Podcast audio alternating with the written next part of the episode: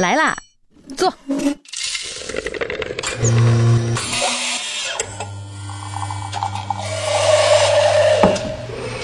您的半拿铁，请慢用。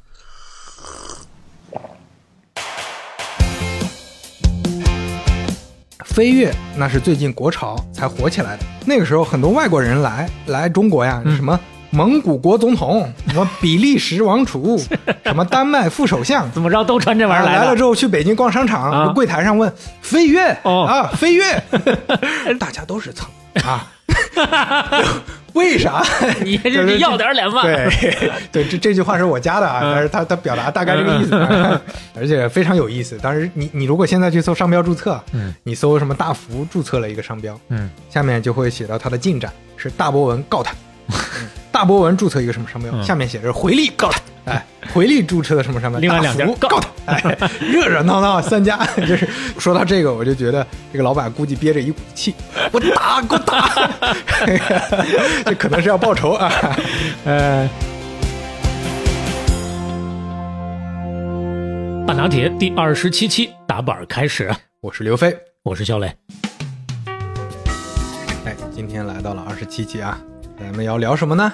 我猜啊，因为一般我们俩聊起来，虽然每一期对方要讲什么，我们都是完全不知道的，除非说那种成系列的嗯任天堂连着来哈。是，那但内容上我们都是强制对方不做功课，有一个最原始的反应的。嗯但是因为我们现在的基本观点还是成系列的要相应有程序性，嗯所以说这期是不是还是跟运动鞋服有一定的关系？哎，有点关系，因为之前聊完之后啊，哎，我发现我们经常是从那个听众那儿获得灵感。哎，对，大家会提什么样的建议？下面该聊什么了？你们当时那上次既然聊的是鞋服，其实主要聊的是鞋了，就李宁、安踏和晋江系这些。嗯那就有很多听友提到，而且是不止一个，很多听友都提到，嗯能不能再讲讲咱们的国货另外的几个经典品牌，什么回力啊、飞跃这些。哎呦，那啊也是最近这些年开始翻火的牌子，吧是，那咱们就聊一聊啊，那就聊一聊吧。从善如流啊。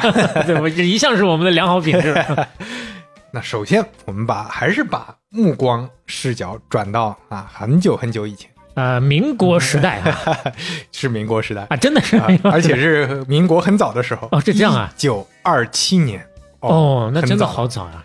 在上海有一个江苏人，是一个民族资本家啊嗯，当时大家叫刘永康嗯啊，这位呃刘家的老前辈，啊他以前据说是杂货店的伙计哦，啊，自己想创业了，拉上几个哥们儿，大家合资创办了一个工厂，这个工厂叫益昌橡皮物品制造厂，橡皮物品做橡胶的，哎，就各种橡胶制品嗯啊，就日用品吧，嗯。日用品里橡胶用的东西，当时就开始生产橡胶的鞋了，那个鞋名叫八吉。啊，哟，那打拳的呀，这是八大吉利啊，八吉哦哦，吉利的吉，八八个吉利，八个吉利图个喜庆嗯啊，图个那个彩头。一九三四年的时候改名了，改名叫正泰橡胶厂啊。这个正泰不是萝莉那个正泰，是可以，泰是泰山的泰，正是那个正啊。嗯嗯，太平安康的泰，哎感觉没有八级好听啊。是，然后呃，这这是橡胶厂吗？原来叫益昌，就橡胶厂改名了，不是这个鞋名改名了，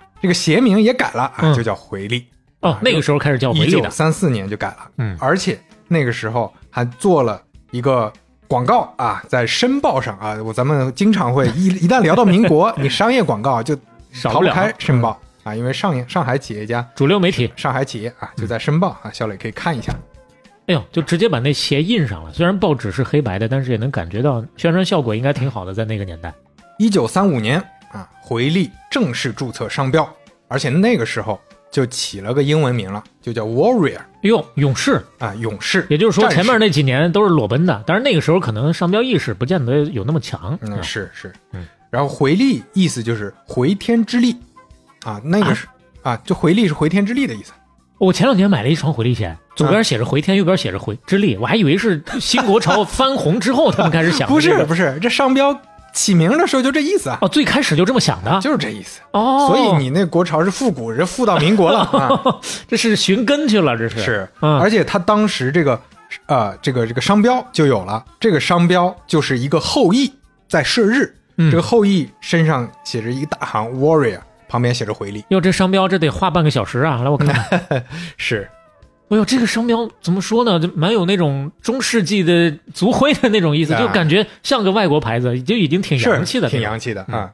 那个时候啊，就开始卖鞋啊，卖各种橡胶制品。当时其实在上海已经小有名气了。嗯，一九四七年，当时有一些汽车开始出现了，那就开始生产轮胎啊。哦，橡胶制品嘛，是嗯，回力牌轮胎，那在民国时期也是大名鼎鼎的牌子呀。这回天之力，开着它能上天似的。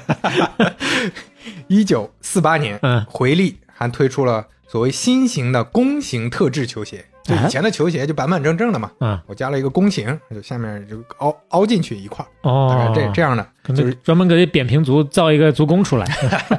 嗨，而且啊，当时中华民国第七次全运会在上海举办，嗯，回力啊赠送运动员球鞋，那时候就已经开始效果很好搞这个了，对啊，那啊你说赞助运动会，那回力才是老前辈啊，这比健力宝早多了。是，而且是你不得不说，人家当时的企业家厉害。你你看那个时候没有电梯广告，没有抖音，没有什么广播台，没有电视，怎么宣传？靠报纸吗？不是，报纸不行，靠飞机不，，哎呦，飞机撒传单啊，撒广告，我的天，就很过瘾，很过瘾啊！这玩意儿得跟政府关系也好，啊要不然不敢随便撒。是，后来啊，国共内战的时候，嗯这个正泰橡胶厂当时那个老板打算，哎呀，是不是跟其他的民族资本家一样，咱们跑到台湾去得了？嗯嗯，就不想在大陆待了，他嗯这这万一把我共产了是吧？怎么办？所以呃就就把一部分的厂房什么的搬过去了。嗯结果发现，哎，那边国民党怎么开始开始没收我了？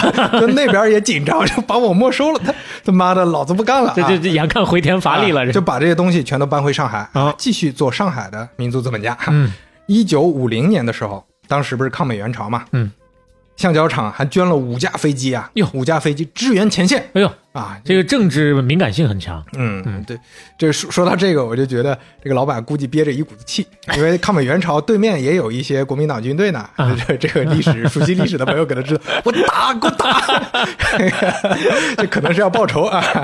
呃，一九五六年，企业改制嘛，就嗯改成这个公有制了。嗯当时还为中国篮球队开发设计了五六五型篮球鞋哟，那那是国家男篮的战靴啊，当时叫、啊。哦，你看跟这个体育赛事一一直都绑的还挺紧的。是嗯一九八零年啊，这个正泰还成为了全国最大的轮胎企业之一。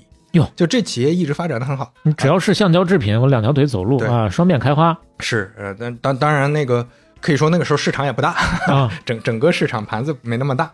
然后影响回力鞋的一个很重要的时间节点是什么时候呢？一九七九年，嗯上海胶鞋六厂技术科的一个工程师，嗯这个工程师姓顾，他在原来这个五六五球鞋基础上，花了三年时间啊，八一年正式设计出来回力牌 WB 一型篮球鞋。你这个时间是咋算的？七九年开始，三年时间，八一年、七九、八零、八。啊，对 对。对呀、对呀，我咋算的？然后哎，这个篮球鞋那就是真的是经典的回力篮球鞋了，哦而且这上面第一次出现我们现在很熟悉的那个标志了一个倒 F 倒钩啊，那个是那时候有红白鞋的标志，哎，哦，就不再是那个后羿射日了。一九八一年，小李看一下啊这个经典球鞋这就是我们现在最熟悉的回力的那个 logo 了啊！是哦，不光是 logo，这个鞋型也是啊是 啊！对对对，当时啊，就是跟确实就像前面小磊说的，跟这个运动一直绑定的很深。嗯你像七九年，当时回力五六五卖多少钱呢？卖差不多十块钱。这那个时候的十块钱，啊那个时候十块钱，八零年代啊很贵了啊。月工资平均职工也就三十块钱嘛，哦，三分之一的月月工资啊。那你就对比一下，你如果现在一个月挣三万的话，要拿出一万块钱买双鞋对，但是你都得买啊，太好了，啊，必须买。这买了才有面儿，啊而且家里奖励孩子，就是说你好好学习啊啊，那什么三好学生奖状拿回来，给你这双鞋小霸王啊，给你这个鞋。哎呀，这这个梗。一九八四年嗯啊，回力那个时候名声到了一个顶点。嗯，为啥到顶点呢？美国洛杉矶二十三届奥运会，中国女排史上的第一个世界奥运会冠军哎呦，就穿的是回力啊，哎呦，你看，那是定制的回力球鞋啊。还是在赛场之上才能真正找到闪光点。就在当年回力的销售额达到了八亿元啊！我估计涨价了，可能嗯十几嗯二十块钱了，嗯，但是八亿也嗯，那绝对多少了？，那绝对啊是国民鞋了。是，嗯，所以那就是国民球鞋。时尚单品啊，嗯甚至市场上出现了盗版，那可能是建国后第一次出 最现，早的山寨。就仿冒仿冒 A 货啊，就仿冒回力。啊嗯那个时候什么所谓的啊，就是我们现在说的很洋气的青少年啊，你要是成为最街上最靓的仔仔。啊，你要骑凤凰牌啊，嗯。你要穿回力鞋嗯。啊，举你的海鸥相机，当哦时有这个说法。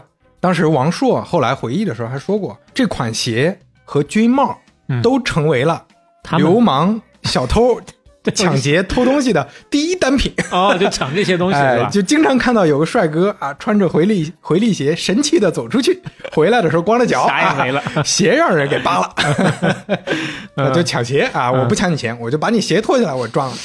可能平时他们那帮军队大院里的孩子，搞不好也没少干这事儿。哎，所以这是啊，我们印象当中回力啊比较巅峰的时刻。嗯那我们再把视角再转回民国，哎，再转回上海，一九三一年，有一位也应该也算是民族资本家吧，崔福庄，嗯。啊，他跟朋友们合伙创立了上海大福橡胶厂，嗯，啊，这跟前面正泰一样，也是做八。级大福那时候都图吉利啊。那，是、嗯。那个福不是那个福啊，啊！这个福是陈福呃商业陈福路的那个福，哦。去掉三点水。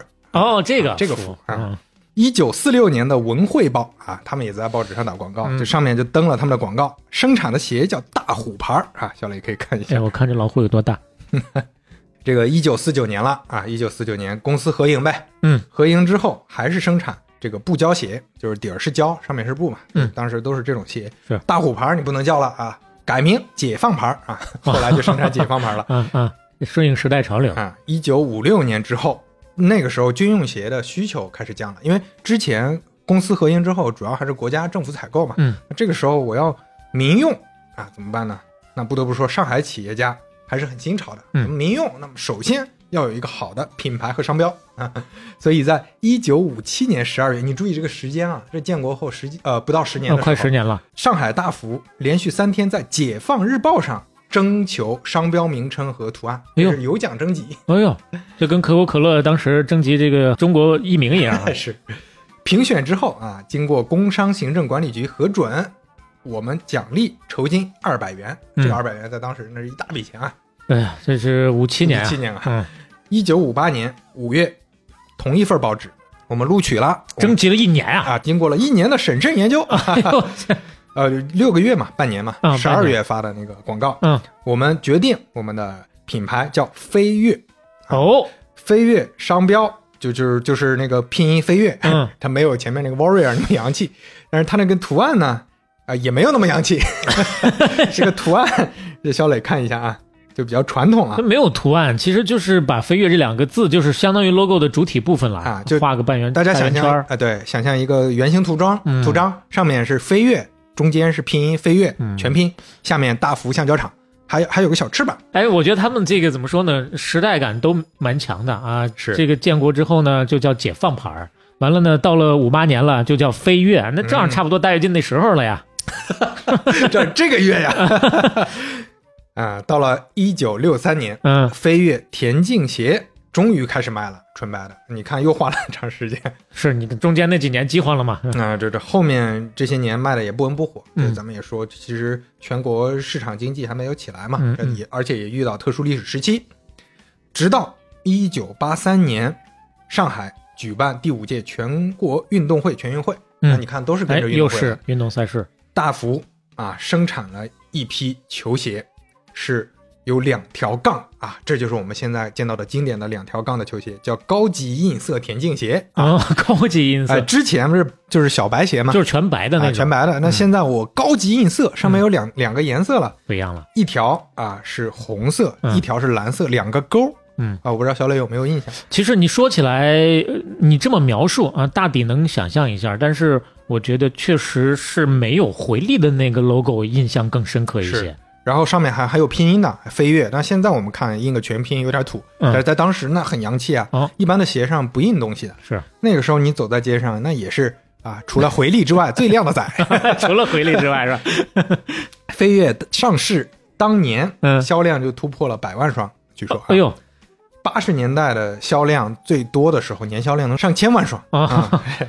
所以啊、要说到回力飞跃为什么是大家的童年记忆，那嗯确实是八十年代中国的双雄啊，就整个八十年代其实就是这两家独霸天下的这个状态，而且。咱们现在说，经常有人显摆 AJ 啊，现那个时候就是显摆回力飞跃啊，啊，也想象一下啊，就基本上咱们父辈，你回翻一下他们的那个照片儿，我说的咱就基本上就是这这八零九零后这么一个年龄段了。是，你看看，大概穿的就是类似于那种劳保产品的那种绿色胶鞋，哎，嗯，没有牌子的，那大概都是那种东西。是，嗯，好，我们再把视角一转，哎。还是回到民国啊，回到更早之前，啊，一九二一年。哦，差不多都是二十年代的啊。啊，然后这个工厂成立了，这个工厂一听这名啊，也很符合时代，这个时代就很早，叫维新制带厂，就叫维新了，对吧？啊，这是国内最早的，据说是最早啊，嗯。也有可能是最早的之一的制鞋企业，它是嗯，专门制鞋专门。造鞋。哎，那当年的内内联升的是造的是那种鞋。嗯，是，就比回力和飞跃那真的是早啊。嗯这个就成立在山东啊，啊，这在山东的。在山东，一九三六年，这个厂啊被日本占领了，日商接管，接管之后改名叫泰安胶皮工厂。一九四一年啊，它成为了华北最重要的胶鞋生产基地。那可能军用、民用都生产，嗯那需要的话都产，产量其实很大。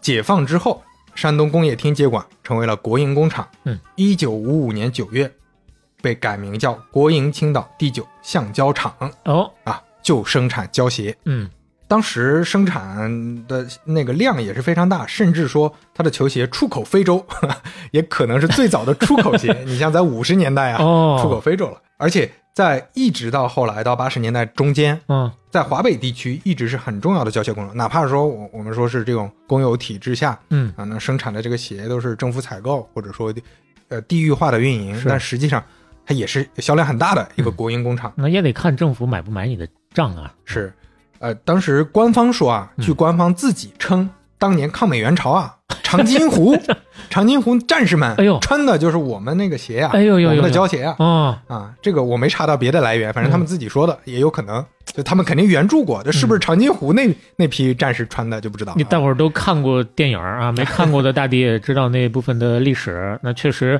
单衣单鞋就上阵了，嗯而且从这儿也是一个侧面的印证。那抗美援朝的战士穿的是胶鞋 不是不是棉棉鞋啊。是，这时间很快就到了一九八四年，这中间也是不温不火，嗯没有采购了啊，政府决定不采购了。那个时候改制嘛，嗯，那这时候怎么办啊？第九橡胶厂两百多万双解放鞋啊，这个时候都叫解放鞋啊，这是要积压放啊放那儿。积压在那儿，没人买了怎么办？嗯，这个时候英雄出场了啊，嗯这位英雄叫汪海，哦，这位汪海他确实是英雄，他之前是个战争英雄，嗯，一九六五年参加过越南战争，当年是个排长啊，哎呦。正儿八经的排长。嗯。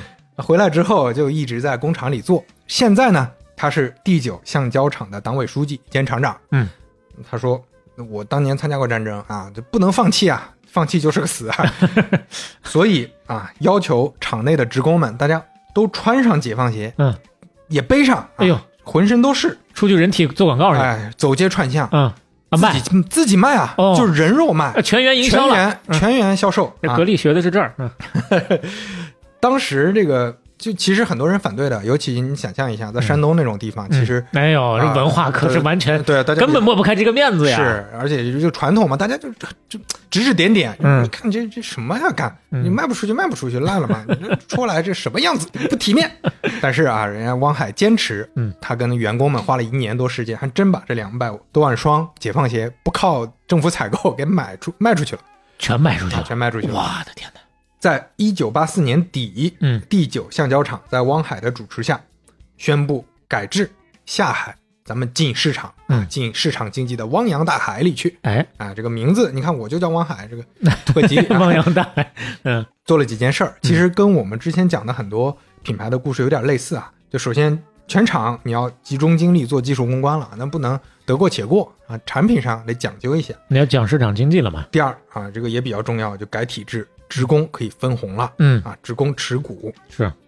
第三，美国买生产线，咱们尽量生产偏高端一些的产品。再一个就是我们要那个面向消费者做做市场了吧，那你要有自己的品牌，双星啊应运而生。哦，这是双哦，哎呀，这个这对我来说可比那个回力更熟啊，是吧？我小时候穿的那，这说实话是回力是大了才买的，小时候穿的那都是双星啊。是。哎哦，你刚说华北的它的占市场嘛，确实，虽然到咱们那个时间点已经不是你最早说它占领华北市场的那个时间点了，但基本上对。余韵还在。是，嗯，这个时候啊，双星这个品牌开始在华北地区慢慢的有了名声。嗯，在一九八九年，双星就建了一个鞋厂，量产一千万，一年量产一千万嗯，球鞋，那不少对，非常多了。而且他引进的那个先进的制鞋工艺啊，也是全国第一个，嗯，有那么高级的生产工艺的，哦啊，并且他设计出了当时在国内非常少见的高档运动鞋，叫双星达宝斯达。啊，什么叫达宝斯达呢 Double Star Double Star 啊，双星。达宝斯达啊，对，当然现在看起来有点也有点儿奇怪啊，但当时还挺洋气的。对，Double Star，那呃飞跃嗯，富莱尔鲍德，呃，一九九零年，嗯双星啊，你看又跟运动会 关联起来了。嗯第十一届亚运会，它成为了标志产品。当时在这个运动会上啊，成成为了它一个它的一个主打的场所嘛。嗯，大家都知道双星这个牌子了，非常非常火。而且那个时候，他研发的这个系列运动鞋就叫亚运系列，就啊我跟着亚运会走的。哟而且偏高端，比较贵。嗯他其实想试试水，看看市场反应。嗯结果一炮而红。九十年代，大家消费能力慢慢开始上开始消费升级了。啊不能说对，不能说消费能力很高，嗯但是也对这个鞋鞋的这个高档，就是中中高档吧，嗯有一些需求就从这个方面能找到一些面子了。啊。据说当时在济南啊，有为抢购双星球鞋，那个百货柜台都挤烂了，就出这种事儿啊。当年双星的胶鞋产量超过了两千多万嗯啊，建了六十多个分公司。嗯，那其实亚运这个感觉就有点有点类似于今天这个联名限量款的意思了啊。是九六年双星上市，这是中国鞋业第一上市品牌。要这么早？是，那可以说八十到九十年代中旬，嗯那就是双星的黄金时期。嗯那个时候在不能说全国吧，但至少在整个华北地区，穿双星鞋潇洒走世界啊，这个广告语很多人是很熟悉的。哦，当然我是没啥印象。哦，但是哦是这样。对，这这句广告语当时据说很流行的、嗯啊，所以我们回顾一下，你看这几个橡胶厂，从呃制造各种橡胶制品，嗯一直到制鞋，到八十年代跟上了市场经济的大潮，开始又把你像回力、飞跃是把之前的品牌拿来用，嗯像双星又是重新做了一个品牌出来，陆陆续续的开始占领中国的这个胶鞋市场，啊，这是我们说到这个时间点是他们的辉煌时期。那接下来当然说说到这个辉煌时期，我们就要讲 下一个阶段了嗯。是一九八四年，国外海外品牌开始入华，嗯。耐克入华了，嗯，啊，八四就来了。八四就来了，啊就是非常早的时期。而且，呃，我们其实之前讲李宁、讲晋江系，他们就是跟随着这个外国品牌入华做起来的。嗯，而且其实像那个回力、飞跃、双星，并不是说被耐克、阿迪抢了市场，或者把那个品牌打掉了，而是还是因为李宁和晋江系，因啊，为他们的价位相似，啊更接近一些而。且品牌做得好呀。你嗯想想当当年他们请的都是谁啊？什么谢霆锋、是周杰伦，营销到位。产品做的说实话也也挺好的。嗯李宁啊，安踏当年还是有设计的。要这么一想的话，因为他们这个品类上还是有差别的，就说明大家对于品类的需求有了一个时代的变化嘛。哎对我最早感觉穿双星的时候那叫球鞋，再往后穿的那叫旅游鞋呃，对吧对，还有叫篮球鞋、足球鞋、运动鞋，啊。对吧？就是而且它这整整个整个材材料、整个的品质嗯，就不太一样。你就你再穿那个比较老的那种胶鞋，就感觉有点啊，有点面儿就不够了？，对，哎不太够了。嗯所以陆陆续续的，李宁、晋江系慢慢的把这三个牌子给打下去了。嗯，在呃，我们分别说啊，回力一九九四年开始就有不好的迹象出现了，嗯以前就是各种开分厂，各种开分公司。首先，九四年第一家分公分厂关闭了，就不能生产了，就产量开始下降了。嗯接下来一年至少关一家，嗯有的时候多关两三家，一直关到零零年，总厂也关了，就是分厂关关关关到零零年，总厂都关了。总厂都关了，而且申请破产，上万名员工下岗。嗯那个时候啊，那怎么办呢？那国企救一把吧。嗯上海华谊集团公司收购了。收下来，啊。这个华谊是一个老牌的呃那个制造业公司嘛，嗯，收下来之后改名上海回力鞋业有限公司，这这公司还在，但是就是变成一个小公司了，牌子还在，还在在。那后来也赚钱，那赚什么钱呢？授权费。啊，对，开始搞南极人了，呃，对，就是我就各种授权，跟跟跟之前咱们讲王老吉一样，就是瞎授权。哦，但是王老吉可能现在他牌子还有，品类太多啊，但现在回力这个授权费一年十万多块钱啊，这就是个零头啊，10万啊，一年十万，一年十万多，你你也能带回力带回家啊。所以当时是授权给了很多工厂去生产，嗯很多公司。所以说，此回力已经非彼回力了，而是而且当时他已经，你你想这种授权法，那基本上你考虑不到产品的这个这个品牌他了、调他自己控制不了。完全控制不了。当然，站在那个时间点考虑一下，就是他自己也是死马当活马医了，啊就是本身就已经是啥也没了。你不怎么关心了，那就其实就是把它能赚点是点吧。嗯嗯，所以当时回力这个品牌已经被消耗的差不多了，嗯而且很多人去柜台买，这是回力，那是回力，而而且都非常便宜。你像在那个年代，嗯甚至价格比原来还低了，嗯十几块钱。嗯那你算上通货膨胀，那很便宜了。那是那你这大家就觉得这个这个鞋感觉更没面子了。对嗯，这品牌也快被玩死了。啊，这是回力。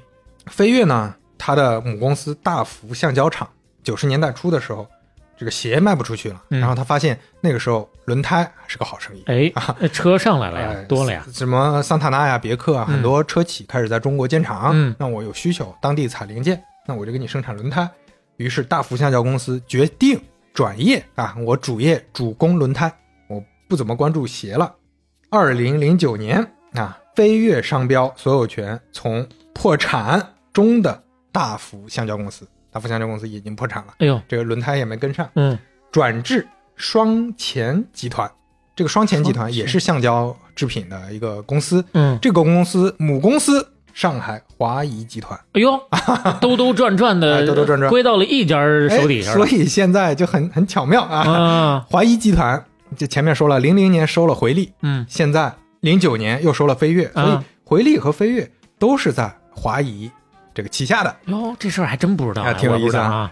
嗯，就之前我是知道中间回力和飞跃有很长时间雪藏期的、嗯啊，但是咱们不知道它放在一个冰柜里了。这说法挺好的。嗯那这两家咱们就雪藏先放一边啊，嗯让他们冻着。咱们说说第三家，看啥时候滑动啊？第三家，九八年，双星集团开始涉足新的产业。啊，这个鞋我做不好，那我做做别的呗。那做轮胎吧，啊，轮胎。还真做轮胎啊？那那你 哦，就橡胶厂，就橡胶厂哎也没有别的出路是吧？但是啊，不光轮胎，杂七杂八都做，嗯。最后啊，它自称形成了五大支柱产业。自称啊，鞋、嗯。轮胎、机械、服装、热电。啊，甚至连热电都做，热电厂啊啊，哦，这中间汪海一直推动想要改制，把鞋这个部分尽量市场化。嗯你说机械、热电那些，我可以按照那个公有体制，嗯，这个国资运行，但是市场经济那个，咱们还是按照市场的玩法。其实思路是对的。对，思路是对的。零二年，青岛市政府、国资办、总工会等等对双星的鞋服资产改制了，嗯，一起成立了青岛双星名人实业股份有限公司。这个双星名人就拿着这个双星的商标，专门做鞋。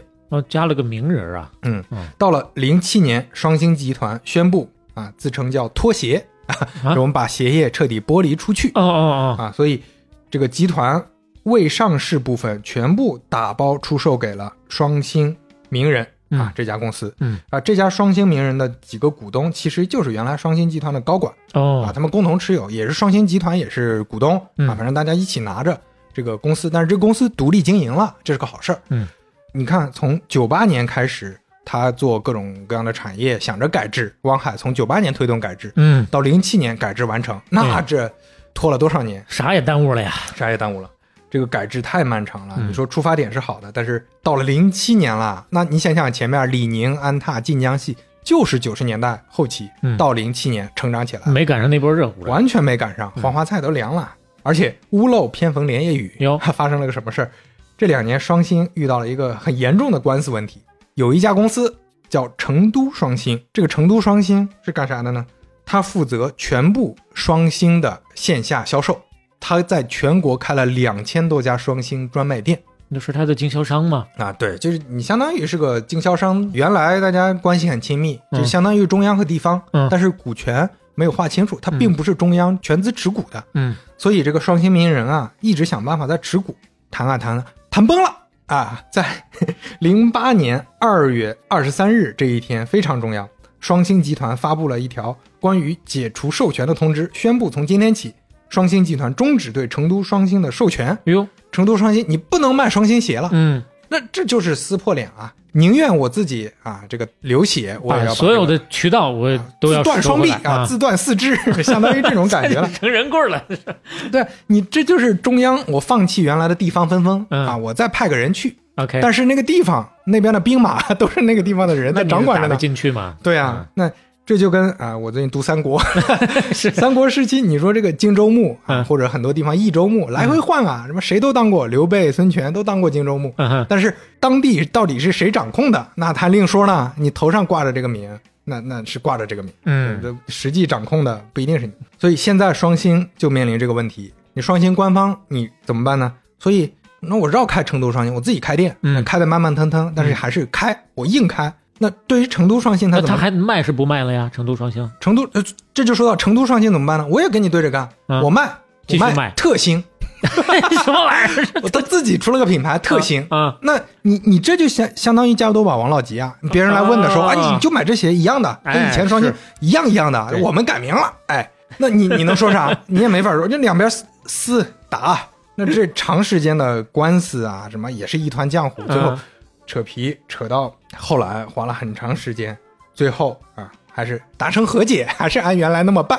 啊，那这中间这这些年就荒废了呀，呃，元气大伤，再加上前面也提到了品牌这个品类也在老化，嗯。你又没跟上，嗯，那这双星就彻底啊就退出第一梯队了。哎，现在被李宁和晋江系把这个地位给弄上来了，所以不管怎么说啊，插一句，站在现在的角度，回力和飞跃，咱都知道，它从冰棍里头是提出来了。这个双星，反正后来确实没怎么听过。对，这这就这还在藏还在冷藏着呢，啊 是，所以这三家啊基本上都都进冰柜了。嗯从九十年代嗯中期到零零年代中期，基本上都是一个雪藏的时代。嗯哼，啊好，接下来又转折点又来了啊！哎就现在我们还能看到他们，这说明中间还发生了一些事情。是的呀啊什么事情呢？那到底是谁打开了这个冰柜呢？哎，就是所谓的国潮回归了。哎呀，这个国潮是咋回事呢？这国潮回归说起来也挺有意思的，就、嗯其实是外国和尚好年经，这个国潮还是从国外来的国潮。怎么说呢？潮流还是人家引领的，是吧？是零八年发生了一件事儿，嗯指环王》里面精灵公子奥兰多·布鲁姆啊那呃，位就是演很帅的精灵演员族的那个演员啊哎很，帅的那位演员，在曼哈顿的啊一部电影叫《纽约我爱你》嗯片场被人拍到了，坐在一个长椅上啊啊，脚上穿着一双很漂亮的小白鞋，哎呦大家定睛一看，哎，红蓝两个勾儿 哟，飞跃，啊，这就是不是飞跃吗？对，当时有些人说。那个，这是回力啊啊！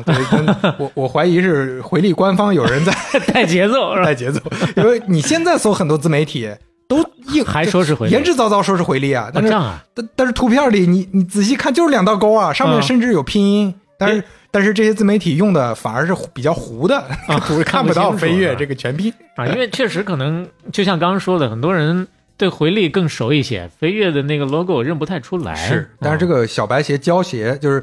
它那个底下那个胶是那个橙黄色的，嗯上面是白色的一个这这个鞋的造型，其实大家很熟悉，就是童年见过的那种鞋。然后后来呢，香奈儿、范思哲，哎呦呦呦哦，这些大牌哦，品牌宣传形象大使都踩着飞跃出席各种活动啊，走红毯了，这可啊都走各种红毯啊，啊海外就突然大火。是它首先是在海外火的，然后呢，回力也也开始变得火了。贝克汉姆有人看到贝克汉姆穿着回力，也可能贝克汉姆啊，本来是想要买飞跃来着，也是看了自媒体的宣传。啊很有可能，很有可能，因为飞跃在国外更火。啊这个后面咱们会聊为啥，哦，啊这埋个扣啊。那你看，正好赶上什么时候了？赶上北京奥运会啊！零八年这些事儿是在八月八号之前发生的。嗯那个时候，很多外国人来来中国呀，嗯。什么蒙古国总统，什么比利时王储，什么丹麦副首相，怎么着都穿这玩意儿了啊来了之后去北京逛商场，啊。柜台上问飞跃、哦。啊，飞跃，都是飞跃啊。嗯，那个时候那个民族自信心暴涨啊，瞬间这不是这么牛逼了，这国潮，这 我们这时尚，嗯。很多明星也开始穿回力飞跃。当然，这里面很多明星也是花了钱请他们去穿这个鞋的，啊，很快。那运营开始做起来了，开始回暖了。嗯，这两个品牌都是看中了国货品牌这个回回潮这条路。当然了，他们这个回潮并不是原来那些从那个体制内出来做事的那些老老前辈们在做这个事儿的，嗯其实是遇到了奇人啊。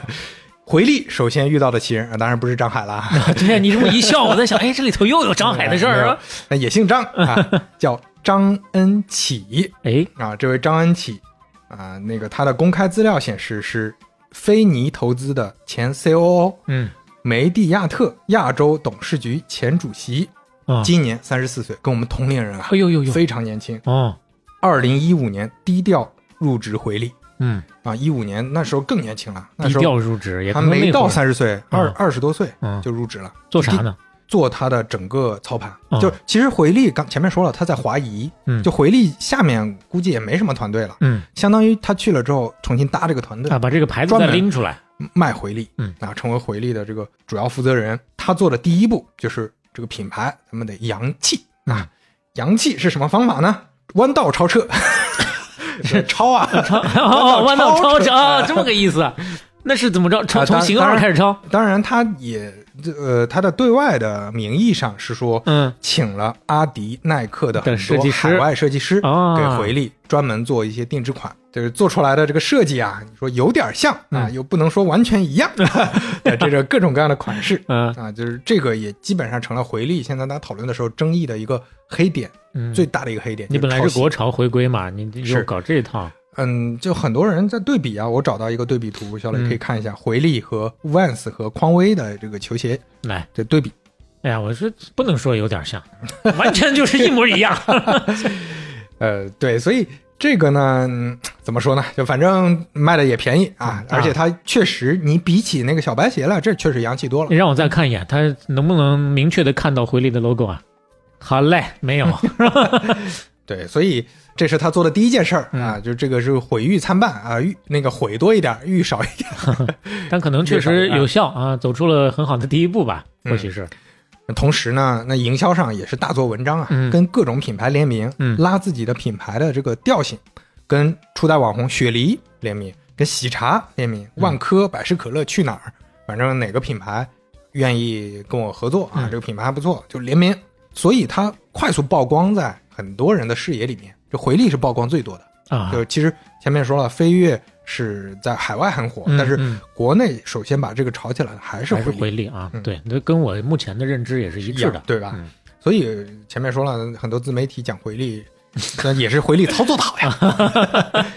嗯，而且这同时啊，他还真的遇到了，就像咱们之前经常聊各种品牌，或者你说聊芯片儿，说聊那个阿斯曼，嗯，大家都是遇到了很好的机缘。哦，刚才我们说的其实是曝光，就品宣上，或者说在那个营销广告，大家知道这个东西，你嗯你还得有买的渠道啊。嗯以前，那你想要卖鞋和卖其他消费品一样，你得布布那个各种各样的经销商网络，啊，那他他根本没法布啊。这个时候没有经销商网络，那都被李宁、安踏之前他们也说他们开店，那店得开多多久？安踏的店维维护了多久？还做什么大数据，做这些，怎么办？怎么办怎么办？还得走线上啊，电商啊。嗯，这个时候一看啊，这个淘宝没赶上，嗯。淘淘淘品牌那一波已经已经落后了啊，现在遇到了一个全新的机会，而且这个机会可太好了。哎呀，这个机会三个字儿：拼多多，拼多多。哎呦，啊。那这首先你的价位很匹配，用户画像，然后你的样式也比较洋气也还不错，所以很快回力在拼多多上大火，甚至变成了拼多多的一个典型的案例。嗯拼多多官方 CEO 陈磊他自己在二零二零年是把它当成一个典型去嗯透露说，不到两年时间，回力鞋业在拼多多的销量已经到了十四亿，哎呦，也就是卖了两千多万双了。嗯，鞋头鞋尾连起来能绕地球五分之哎一哎呦，，总是放不过地球啊，地球都被绕完了都，嗯，所以这就是回力这几个因素交杂在一块儿，哎、嗯现在突然变成国潮回归的一个典型。是。那你看，那就相当于从潮流市场和加下沉市场两边儿往中间来加工。是，一五年回力销售额三十五亿。我能查到最近几年的查查不太到具体的，能查到最新的是一七年，嗯，一七年有六十亿的销售额，没有，那这几年估计也差不了太多。两年就翻番呀，嗯对吧？在帆布鞋里，那真真的已经是非常非常高了，嗯可以说占了小半壁江山了。嗯啊，毕竟它客单价在那儿摆着呢嘛。是。说回刚才提到的这个张恩启，嗯。啊，这个张恩启他一直很低调，你搜到公开资料只有几次讲话，嗯。啊，这位这个哥们儿挺年轻，戴戴着两个耳大耳环，有一个挺、啊挺洋气的一个状态，啊，啊，非常低调，不太看到公开信息。但是很多文章说他是中国帆布鞋之王，当然也有可能是 有有一些呃加工，有嗯一些自媒体的加工。嗯。这里面还有一个八卦，就他老婆他哟的夫人嗯还是中国女鞋第一品牌达芙妮的第二大股东，啊，就是这里面的关系就很有意思了。这相当于某种意义上搞不好有高人指点了。是，就可能也是鞋业里面它有这种资源关系，资源也不能说高人吧，毕竟达芙妮做着做着也要做死了。对对对，现在没有那么好嗯啊。OK，那回力我们就先放在这儿。嗯接下来我们讲飞跃，嗯为什么飞跃明明国外卖的那么好，嗯国内反而不如回力做的好呢？是啊，这就涉及到说回飞跃的故事要复杂很多，可能是很多呀。今天咱们要聊的最精彩的故事了，哦，又要精彩起来了 来来来，啊！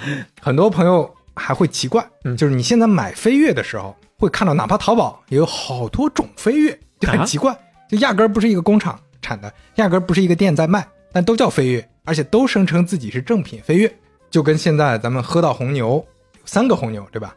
飞跃有四个飞跃，哦，咱们一个一个讲。这还都算是某种意义上正牌的飞跃呢。哎，嗯首先前面说了，大福橡胶啊，嗯这是它没破产的时候，在一九九三年，大福橡胶跟另一家企业合资成立了上海大博文鞋业有限公司，咱们后面就简称大博文，嗯记住这个名啊。大博文就是博士的博，文学的文，嗯也不知道 为啥起这个名，就是做鞋的。大博文鞋业承接了大福橡胶所有的鞋业务，所以相当于他就是也跟前面说的双星一样，我把我的鞋业承包出去了，嗯就大博文来帮我承接这个业务，反正也是那个我我是股东嘛，嗯就来做。然后同时呢，这个大博文协议有自己的品牌，名字叫大博文，是吧？是这这真没听过呀。嗯英文名很洋气啊，Top One，，Top One 名大博文，嗯嗯，这译的还可以吧？为啥不叫 Double One 呢？这个上海的朋友啊，嗯听众如如如果有上海的朋友，回去问问自己家里人，说不定还真有知道的。哦，就在当年上海地区还是比较知名的一个品牌，一个哦当地品牌。也是老牌子做起来的。哎，九七年，大福橡胶从大博文撤股，但撤股的时候，大博文说：“你你不能这么随便撤呀，嗯，我这儿可是有三百多名，你当时说来支持这边的员工。”我这有人质啊。啊，我把他们开掉，嗯到时候我告诉你啊，社会影响面可大了，社会面可不好看。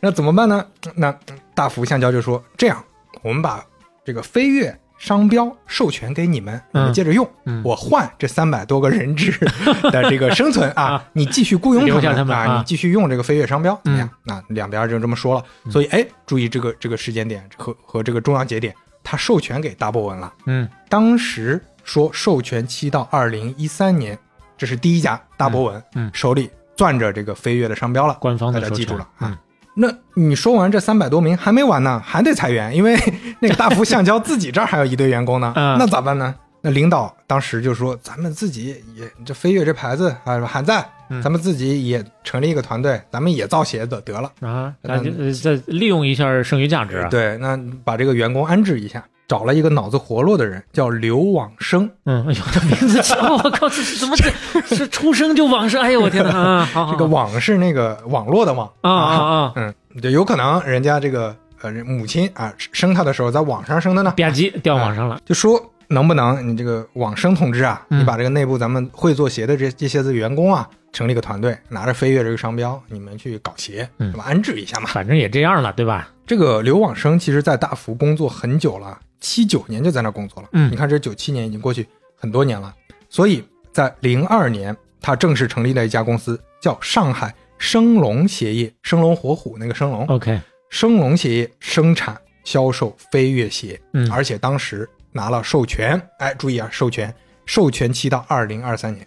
嗯，还没到呢。所以在零三年的时候，刘往生他一看，哎，咱咱们前面提到大福香蕉破产了呀，他对大福香蕉有情怀啊，嗯，我注册一个大福香蕉，所以啊就注册了一个，他现在叫大福飞跃公司啊，啊，所以大福飞跃，这这这个大福肯定是他作为一个老员工的一个情怀，嗯，某种意义上，你要真往祖上倒的话，可能也会觉得我这个更正统。吧是是嗯我继承下来的。哎，所以你看。他还叫大福飞跃，很多人还以为这是早年的那个大福，嗯但其实早年那个大福已经没了啊。哦，就跟那个刘备啊，做刘备这个创建了蜀汉啊，嗯你说这个蜀汉这个汉是不是那个汉？早就是两码事东汉早亡了，这是另外一个汉了嗯啊。其实啊，只是名字一样，背后其实还是生龙鞋业。嗯所以哎，OK，第二家出现了，生龙鞋业也叫大福飞跃，我们后面简称叫大福飞跃。嗯，这跟大博文飞跃啊，这就是是两个飞跃。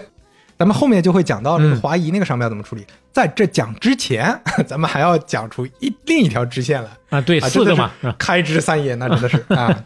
二零零五年，大博文把这个飞跃商标转售给了一个外国人啊，啊一个法国人。啊，原则上啊就很奇怪，就是其实大博文拿的是授权嘛，对呀你授权还能二二次再转。这脸皮有点厚。后来很多人去查，就发说，哎呀，这个也查不清楚了，一笔嗯糊涂账，因为那个时候法制没有那么健全，嗯，当时的记录也不完善，反正他反正就授权出去了说是说是授权了啊，那其实他啊，就就我卖一个我我不能卖的东西。哎，就是转了啊，嗯反正而且后面大家也都默认了，就就这么操作了。嗯，这位法国人啊，名字叫 Patrice Bastin，你把这个能学明白也是不容易啊，这听起来一点都不像法文呐。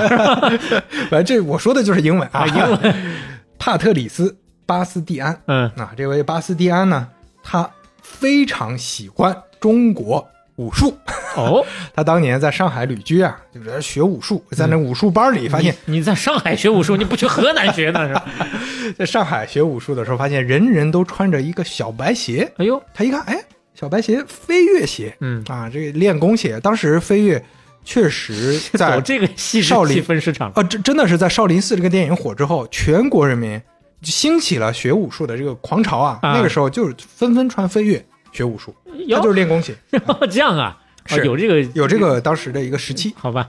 啊。他你看，哎，这个飞跃鞋好啊，而且那个时候中国在那个海外还是一个比较神秘的国度，嗯，武术那也是一个很标签化的一个认识，功夫，对，大家一听到中国，就感觉功夫熊猫那种，对吧？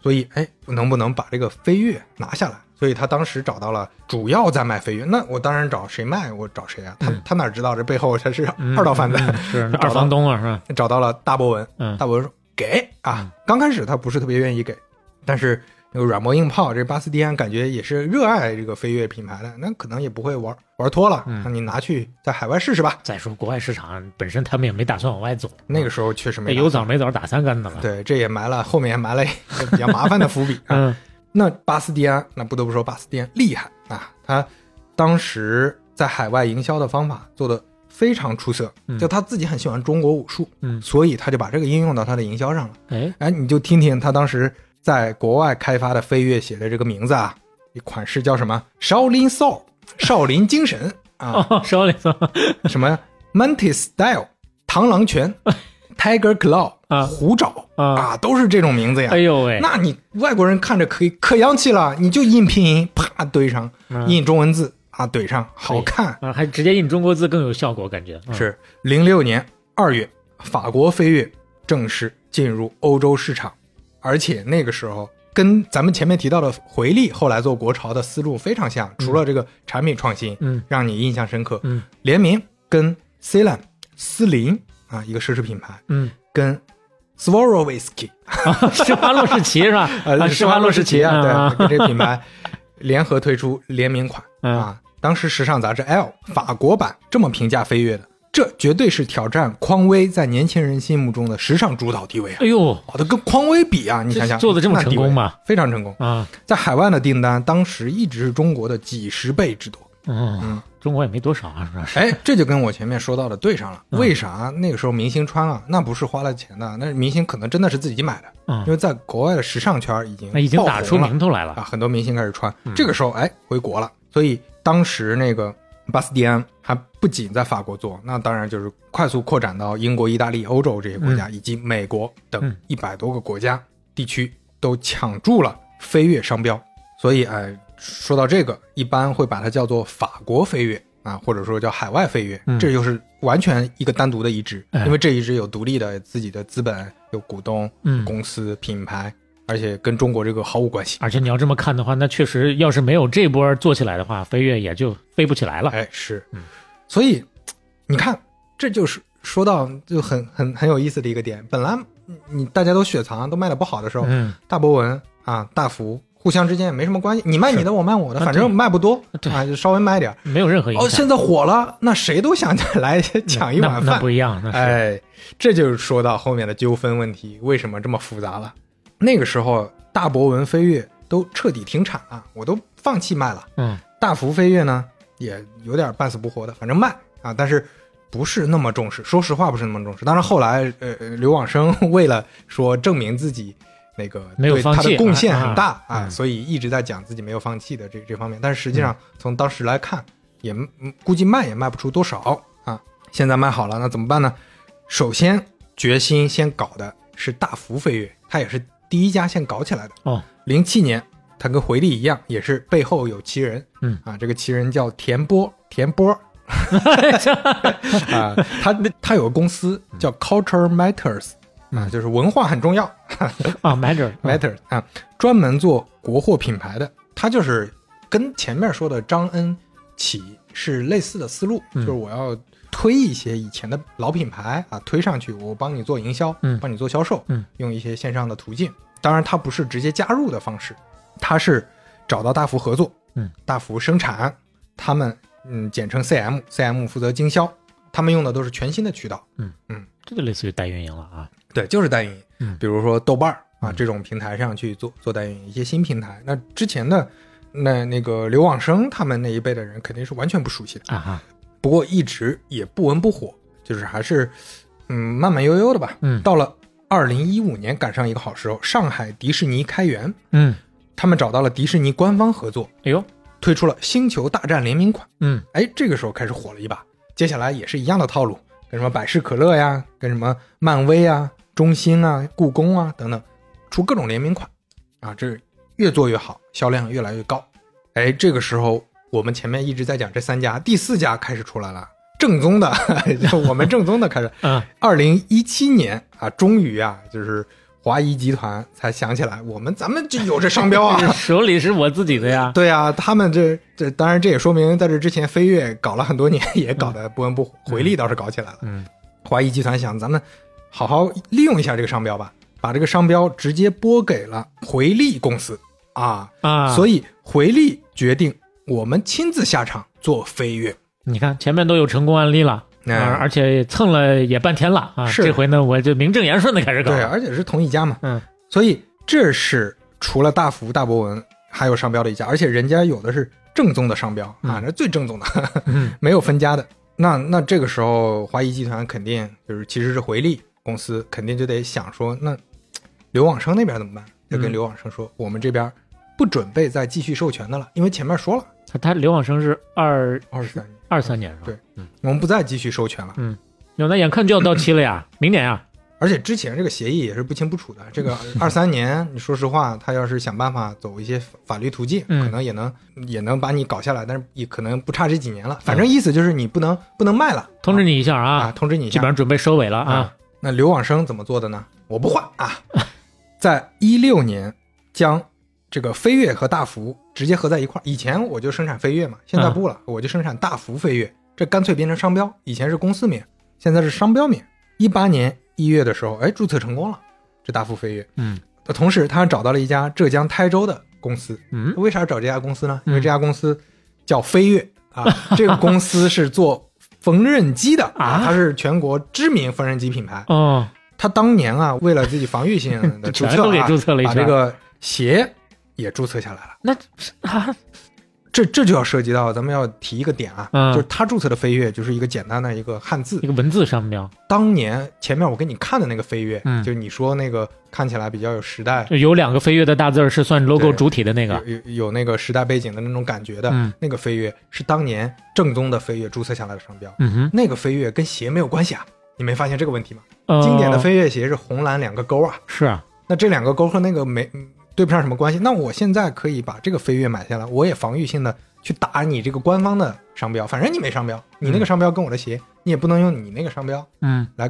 来嗯 搞我的鞋。这个还真是复杂啊，就是红蓝双勾这个东西从来就没有商标，啊，这个全中国都没有商标，这是个问题。再注册也注册不下来了。同时，哎嗯，这就说到一九年，刘往生成功注册了双钩加飞跃的拼音商标。哟，注册下来了，啊，嗯。是这在刘往生手里，那这所以啊，那回力和大博文两家表示愤怒，十分愤怒，就是说这凭什么？就大家都有商，呢？对啊，大家都有商标啊，嗯凭什么你能注册下来嗯，啊？那对于刘往生这一视角来说，我现在不怕了嗯啊。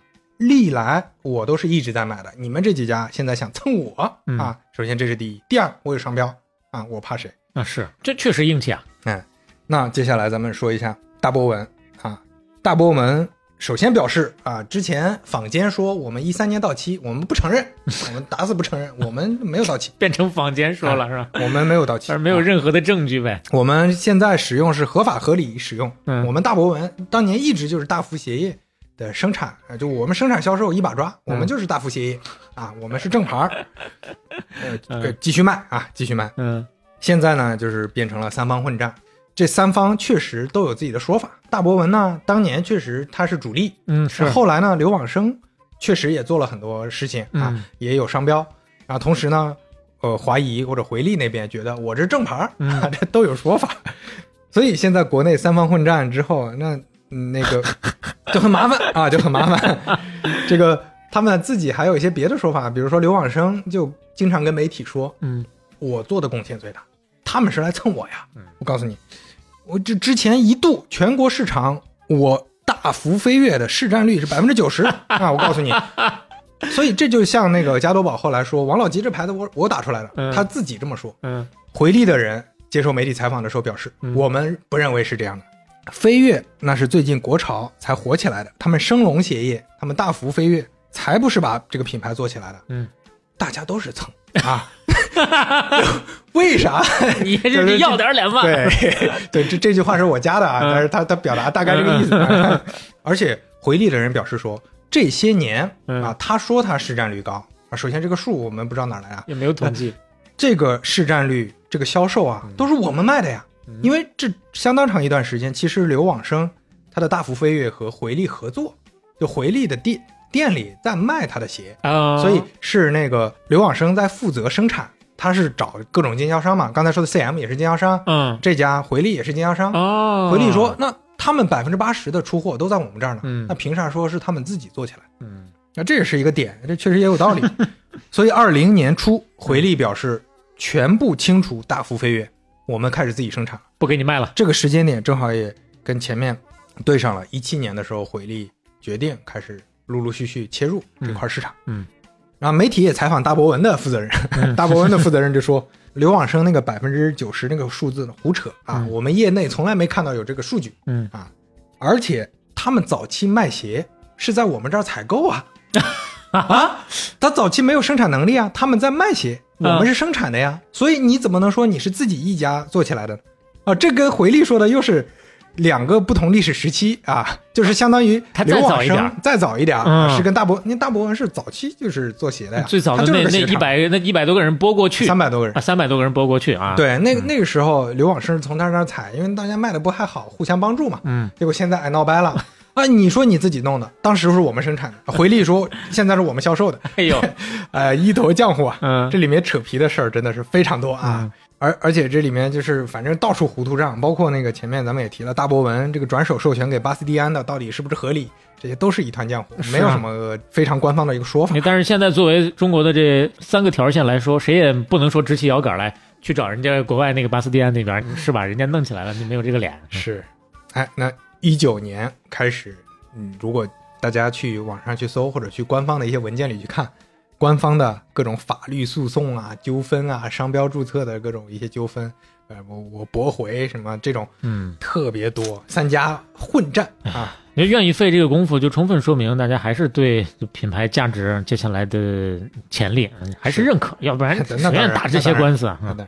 而且非常有意思，当时你你如果现在去搜商标注册，嗯。你搜什么大福注册了一个商标，嗯，下面就会写到它的进展是大博文告他，嗯 大博文注册一个什么商标，嗯。下面写着回力告他，哎，回力注册的什么商标，另外两家告他，哎，热热闹闹三家 就是互相互的啊，扯着脖子，抓着头发，你就不能往前走，必须跟我保持一个步调。所以到现在还是没有定论啊，嗯至少我没有查到公开信息。我自己搜了一下，我特地去查了一下，现在各方都在卖，让大家去搜啊。那个当然卖的最好的是回力，因为它本来回力就卖的很好，所以飞跃肯定卖的也很好。嗯回力旗舰店是做的最好的，它的渠道也是相对可能更到位一。些。然后大福飞跃是做的还不错的，大博文也还可以。反正这三三家在淘宝上都能搜到，样式略有差异啊。嗯，你作为消费者来说，那这搜到哪个是哪个了，对吧？加多宝、王老吉来一个，来哪个喝哪个嘛，是，而且跟前面咱们说的也一样，它长得不能说有点像吧，就可以说完全一样。一模一样啊。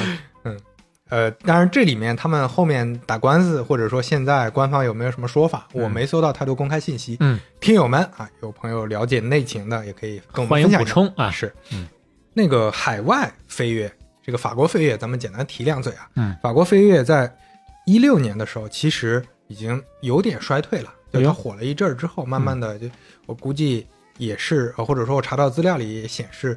它可能产品创新啊，或者时尚的这种，你前面主要营销打法嘛，嗯你后面嗯没跟上，也快速衰退了。哟，那洗脑洗不动啊。嗯，巴斯蒂安把这个海外所有的飞跃商标以两百万欧元，其实你看很便宜、这么便宜啊非常便宜啊，两百万欧元哟就卖给了美国公司 BBC 啊这个 BBC International 是一家大型的销售公司，嗯它旗下有 Polo 啊、哦 Polo 这个牌子嗯就在 BBC，但是它卖了之后，你看它这么便宜卖，说明当时已经不太好了、嗯嗯 b b c 嗯也没有特别重视，嗯它在海外做的也是不温不火，就放着卖，但是也没没作为重点。嗯然后 BBC 呢，它有前面说的一百多个国家的海外商标，嗯所以中国这三家没有一家能去海外做，嗯你不能在外面卖。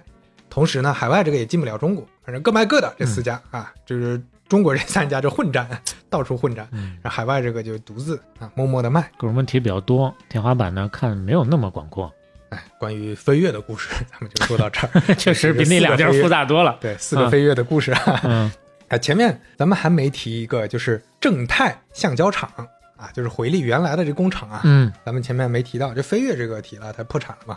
这正泰橡胶厂怎么了呢？九零年，正泰橡胶厂跟上海大中华橡胶厂联合组建了上海轮胎橡胶公司。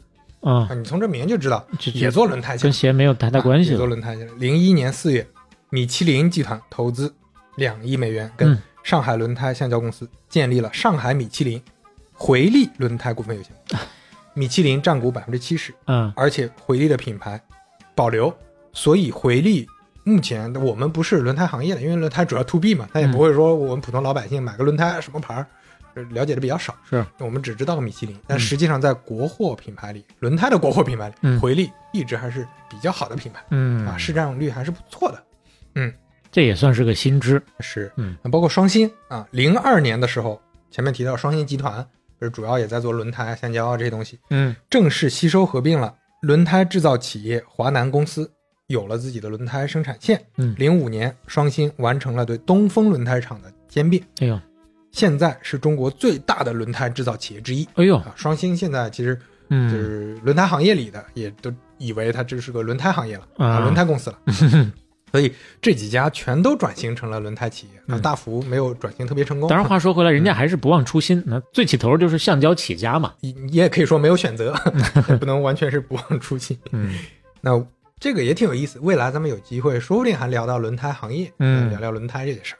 那最后咱们简单提一下这个市场，就关于布鞋、胶鞋。其实现在我们说胶鞋，它也归为帆布鞋这个大的市场范围内。嗯这个帆布鞋的市场盘子，我看了一下，其实讨论它的呃一些分析等等的都不太多，嗯一直是不是特别大。我搜到了一份资料，确实它的整体的市场规模还在涨，涨是在涨的，但是从二零一一年是接近五十亿，其实才五十亿，你想想，嗯，到二零二零年有一个数据是一百四十多亿，那嗯今年的话，我估计我没查到最新的数据，估计也就在一百五左右，呀，那比我想象的其实还好一些，还好一些是吧？好一些。嗯但是你要讲前面咱们说过，回力在一七年公布了一份数据是卖了六十亿啊，嗯，那其实光这一家儿，对占了一半小一半了嘛。所以呃，这这个市场规模可能也就大也就这样，因为我们要对比的是什么？对比的还是运动鞋市场。嗯，中国的运动鞋市场是两千多个亿，嗯，两千到两千五百亿左右。它占十分之一啊不太到。但是这里面呃还涉及一个问题啊，就是这儿也稍微提一个叫什么注注解，就是这里面对于鞋品类的划分，我我不确定这是不是对，就是比较科学合理的，就是刚才我咱们说的这些品牌是不是算在布鞋里面，嗯因为他们也在生产运动鞋，所以这里啊对也有那些品类，有一些交叉，嗯包括那个运动鞋品牌、体体育品牌，他们也在生产一些嗯这种布鞋或者说那个帆布鞋，嗯所以不太好去划分。嗯但是只能说布鞋这个市场本来就非常小，嗯确实非常小啊。咱们今天故事差不多就讲到这儿。嗯哼，另外呢，还有一些比较小众的品牌，咱们今天没有讲到，比如说在浙江瑞安的人本品牌。哟这个，那可能有浙江的朋友会熟一些。对，人本现在在销量榜上都是能跟回力去争一把的。哎呦，啊，卖的非常火。现在，嗯呃，瑞安是温州的一个地方。为什么说它是浙江瑞安，不说浙江温州呢？嗯因为瑞安人一般不说自己是温州人啊，这就像萧山人不说自己是杭州人一样，一个道理。他们那已经很有钱了。嗯，平常也不像咱们去去个什么大城市逛一逛那种感觉，人家嗯瑞安就很有钱。是，嗯但是温州有温州特殊的情况啊。那当然，温州要说鞋的话，也可以搞出一期来，我觉得。是嗯，人本呢是八五年创办的一家企业，现在卖比较平价的帆布鞋，嗯卖的很便宜，非常火，不展开说。但提到瑞安，咱们还要提到一件事儿，嗯前面一直没提双星啊。双星现在能搜到的一个公开信息是，二零一九年授权给了瑞安天池鞋业有限公司生产了。哦，那前面不是那个单独搞出来一个双星名人吗？就最后又变成变到这边了哎，就是双星名人授权给他的，啊。所以嗯你授权，它说明两两件事儿：第一，瑞安牛逼啊，瑞现在双星也是瑞安生产的，嗯这个没想到。嗯，第二点就是双星授权了，那那就说明自己也不打算好好做了呀，搞不动了啊，搞不动了。还有一些类似的品牌，各地有那么几个，咱们嗯就不展开讲了。但是故事都是很类似的，都是当年一些小的胶鞋公司、胶鞋工厂，嗯在八十年代有那么一段时间的一个不能叫昙花一现吧，反正辉煌过一段时间。现在呢，跟着国潮，慢慢的有一些恢复过来，回暖。回力、飞跃、双星，那这三家当然是比较典型的。咱们今天就讲到这儿。嗯，说到他们，最后稍微总结一下几个点啊。第一，他们做的鞋型还都是比较基础，就是所谓的小白鞋，要么就是仿照哈国外的匡威啊这些做，前面也提到是做一些这种基本款。另外呢，就比较平价，基就是满足基本的穿鞋需求，比白牌的那些鞋呢稍微好一些，好歹是有个牌子啊。确实很难有一个突破，因为大家对对它的印象就是这个品类了。你说哪怕再超国外的，类似于其他的运动品类，大家不太认你了。是，但是你说的是一个结果，就嗯其实它背后还有一个原因，嗯是这些品牌吧，你会发现为什么前面老说回力有抄袭问题，它还是在研发上的投入和原创上没有太下功夫。嗯，嗯，其实当然这是一条很艰难的路了，是，那品牌创新之路，但是这条路目前看他们走的不多啊，更多的还是在营销上，在情怀上，在这个国潮上下功夫。哪怕前面那期聊到安踏、聊到李宁的时候，跟真正的这些国外一线品牌比，还是从研发之上有蛮长的路要走嘛。是，但是他们，呃，安踏、李宁后来嗯还是有很多新的、相对成功的一些型号款式出现。嗯，呃，这几家呢，我们目前还暂时看不到，当然也跟他们其实本本身的收益、收入没到那个程度啊。手里手里的钱，嗯，还是希望吧，希望他们赚到钱以后 能把产品本身打磨好，毕竟带了国潮这个大家的情怀点嘛。还是希望咱们所谓的国潮啊，不是说把民国或者说把八十年代那童年记忆翻出出来来炒一炒。啊炒一炒，然后嗯你一双鞋、一个衣服印个 China 就说是国潮了，也没没讲其他的创新，嗯还是希望有一些新的东西。嗯，这潮流这个东西嘛，我们啥时候也能引领引领世界，对吧？是，今天故事差不多就这样啊。嗯如果有什么任何建议，欢迎大家的我们评论啊。你想听到哪些其他的品牌，欢迎给我们留言，对 继续给我们给我们点灵感出出主意啊是吧？嗯，对，也主要是看看大家想听什么，我们针对性的讲，才会有更多的就呼应啊。所以说，大家是共创嘛，是吧？我们也是根据大家开出的书单一起来学习。那如果说啊，类似刚刚谈到的这些个品牌，一方面呢是你有属于你的一个记忆，另一个方面呢，这段时间啊这几年，你像我前两年确实买过一双啊，小时候还真没买过回力，嗯，哎，刚好能够对上这段，你也跟你的朋友一起来分享一下啊，跟他们吹吹牛逼啊，说说这这到底过去是怎么回事儿。是。如果喜欢半打铁的话，也欢迎在小宇宙、苹果 Podcast、网易云音乐、喜马拉雅、Spotify、哔哩哔哩、YouTube 等平台订阅和收听我们。这套词儿是越来越熟，越来越长哈。呃，可以，这关口可以再编一编。嗯，好，那半打铁第二十七期杀青，那今天有没有片尾曲？哎大家听了就知道了啊。那走着吧。啊，到一定年纪，总算明白美好的事物，好像大部分都在青春时候发生。那天无意中翻出了那双发黄的白色球鞋，依然还有心跳温度。却又忘了的初恋纪念物，在经历几次恋爱后重新回顾，爱还依然清晰在目，纵然当时的街灯和树有许多已不知去处。想起来，我然感觉曾经自己否已走到你要的幸福？美好青春的爱情和曾经走过的路，变成城市，换成另一种面目。如今大了，那样感动难重复。幸福和那双